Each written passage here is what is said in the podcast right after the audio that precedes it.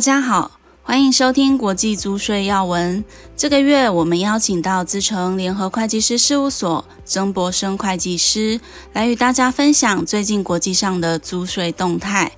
接下来就把时间交给曾会计师。那首先我们先跟大家报告专论的部分。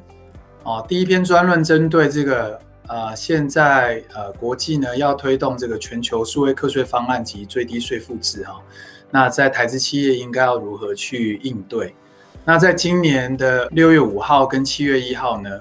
啊、分别这个 G7 的财长会议，还有这个包容性架构的会议呢，那总共有一百三十个国家哈，承诺要去推动 OECD 所建议的这个全球数位课税方案，又称为方针一。还有全球最低税负制，又称为方针二，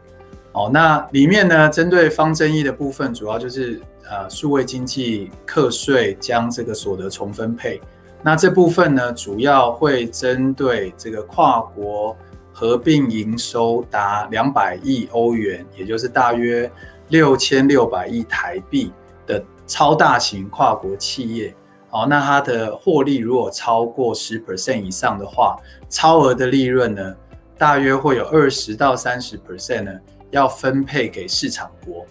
那因为台湾大部分的企业呢，啊、呃，还是以制造业、电子业为主，哈，不一定是所谓的数位经济型或者是市场面对型的企业。再加上以这样的规模，那预计呢，对于大部分的台资企业不会产生。这个要把所得重分配的这个影响，哦，但是呢，针对呃这个美资企业或陆资企业这种大型的呃数位经济啊、呃、这些企业呢，可能会把利润分配给台湾这一块呢，可能在呃从政府的角度哈、如何在我们现在的国际形势上哈、哦，可以参与到这种多边的架构哈、去做这个税务的重分配。哦，可能是呃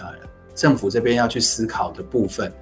那全球最低税负制方针二的部分，大概对于企业来讲啊，影响就比较大，因为它针对的企业是合并营收达七亿五千万欧元，哦，就大约是这个两百五十亿台币左右的企业。那这样的企业体呢，在台湾就大约有一百五十多家哈，那所以影响的层次就比较多。哦，那而且它不限于数位经济企业，各类型企业都会受这个影响。所以目前呃，所有的企业应该就应该去针对说自己的营运布局里面，比如说是不是有一些低税负的地区哈，那还有在做转单留有利润的，或者是你可能有这个境外的这个运筹的总部呢，在当地有享受一些租税优惠，让它的所得税率是低于最低税负制的十五 percent 以下的。啊，或者是你可能在某些制造据点，像什么越南啦、印度啦、泰国啦，啊等等，你有享受低税负或者是免税的，那这些部分可能都会受到最低税负制影响到你的所得税负，这个企业就必须要预先做规划或布局。那在七月的九号到十一号，哈，呃，G 团体会在进行会议，那这边可能会再做一次。呃，宣布哈，就说支持这个最低税负制。那 OECD 现在预期大概是二零二三年，哦，这个最低税负制会全面推行哈，包括数位经济课税。那这个专论就跟大家做这样的分享哦。下一篇专论针对这个奥地利颁布新的移转定价的指导原则的草案。那基本上奥地利的这个新的指导原则呢，都 follow 哦这个 OECD。啊，针对 BEPS 在移转定价上的一些建议啊，包括针对无形资产的部分，包括对于这个金融交易的部分啊，那包括这些文档的呃准备部分等等啊，那所以我想这个提供给大家参考。如果在奥地利有呃设据点的公司，那假设现在面对税局在移转定价上面的查核，哦，就会按照这个新的指导原则来审视哈。那另外在文档的准备上啊，移转定价报告的准备上，也应该要依据这个新的移转定价指导原则。那下一篇我们谈到这个大陆呃国家税务总局发布针对呃这个单边的 APA 哈，有所谓的简化申请的方式。那这种简化申请的方式，一般来讲就可以简化掉很多跟这个税务总局的咨询时间，哈，还有程序。那这个适用的这个情况呢，大概可能是说你过去有跟国家税务总局有 APA，或者是在过去曾经被呃税局查核过，并且有核定的结果。那针对这些类型，或者是你过去几三年的这个移转定价报告都有提交给啊、呃、这个税务局哈、那在这样的情况之下呢，你可以适用这种简化型的 APA 申请哦。那这个啊、供给啊、如果公司在大陆啊、哦，对于这个单边的 APA 有规划上兴趣的企业哈、可以做这样的一个参考使用。那接下来我们谈这个呃立法的部分哈。那在香港呢，目前有推出了这个新的一个呃，针对合并的这个简化税务处理的这个法案哦。那如果呢，在香港呢，你有所谓采用不经法院程序来进行合并的合并的公司呢，可以考量哈、哦，去适用这个企业合并的税务处理的这个新的法规。哦，那这个可以提供一些呃税务上的一些递延或者是弹性。那接下来我们谈乌拉圭的部分。呃，乌拉圭呢，针对小微企业哈、哦，有提供一些呃租税减免的规则。那主要是要促进啊、这种比较小规模的企业的发展哦。所以啊、如果在乌拉圭有一些比较中小企业的呃客户呢，可以参考。那另外，在针对 COVID-19 的部分呢，那乌拉圭这边也提供了呃一些可以减轻这个疫情造成啊、企业压力的一些租税措施哈，包括可以分期缴纳税负啦哈，或者是申请啊、呃、这个避免呃额外的罚还或附加费用的一些程序哈，那这个也供给大家参考。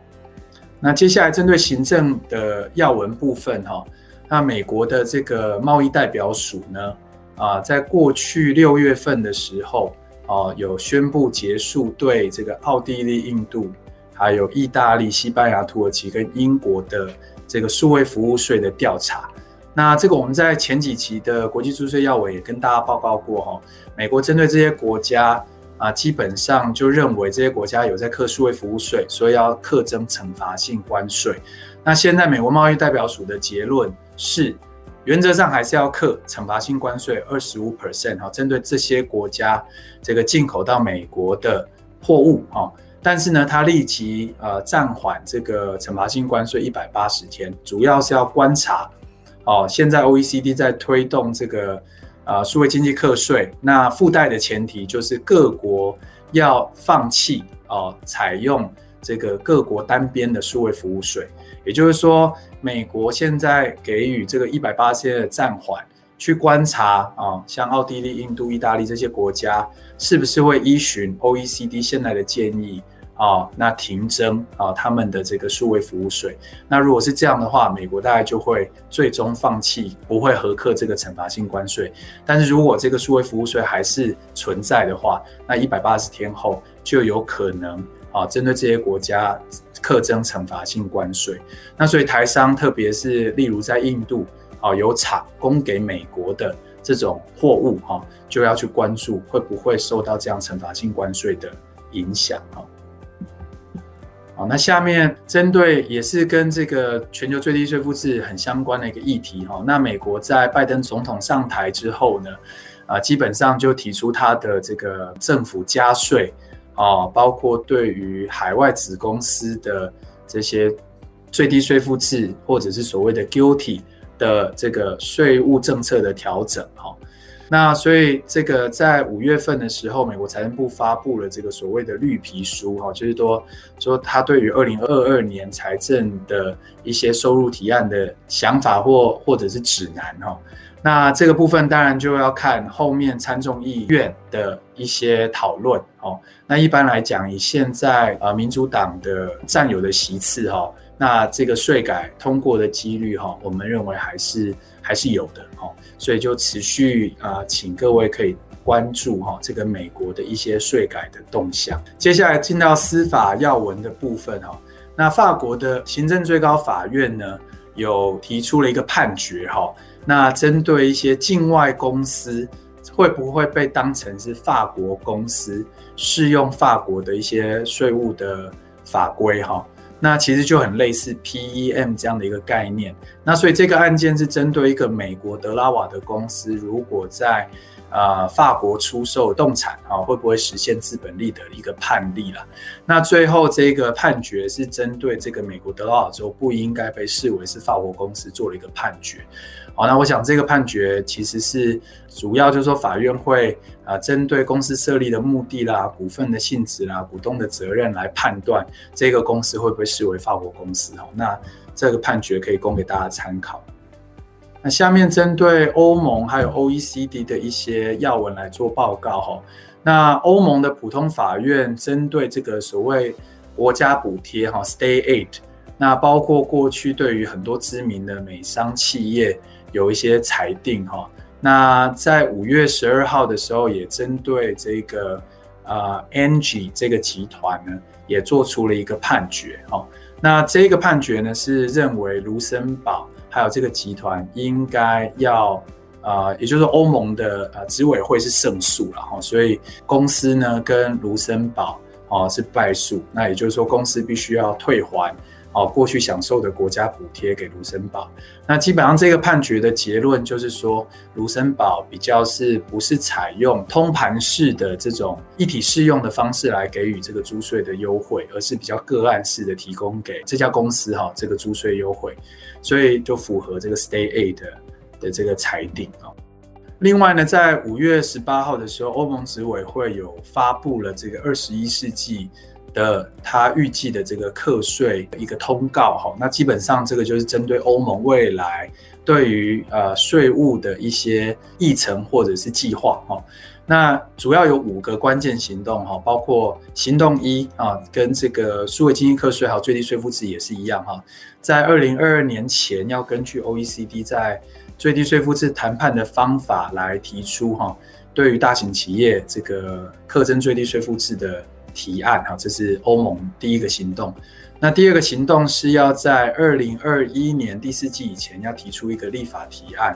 来避免哈呃这个纳税义务人使用这种呃空壳的实体哦，就是租税天堂哦，或者是纸上公司的这种行为哈。那这也是遵循啊这个 BEPS 的第三号的反避税指令哦。那第三个行动方案是要这个优化哈。企业可以呃使用这个呃产生的营运亏损，那一般来讲就是延长哦这个呃针对亏损可以后抵的期限哦，那这原则上也是针对比如说现在 COVID-19 然后很多受到营运呃冲击的公司哈，它应该可以有效的使用它的呃亏损哈。这个行动四呢是针对二零二二年的第一季之前呢要提出这个立法提案。那主要是要让这个不是采举债方式来挹注资本，而是用自有资金挹注资本的部分呢，应该给予设算利息扣抵这样的优惠哈。所以这是另外一个呃立法的行动计划。那行动五呢，是要在二零二三年之前哈，针对欧洲这种共同所得税规则哈，提出一个框架法案。那基本上就是所有的这个欧盟国家会采一个共同的所得税基的一种制度哈。那这个在过去几年一直都有在讨论哈。那那欧盟看起来在这个最低税负制推动之后哈，也希望统合欧盟国之间的这种所得税的这种共同基础哈。所以这是行动五哈，这是欧盟的计划。谢谢大家的收听，也欢迎大家到 PwC 台湾 YouTube 频道观赏影片，或前往 PwC 台湾官网下载好读文字版的详细说明。我们下个月空中再会。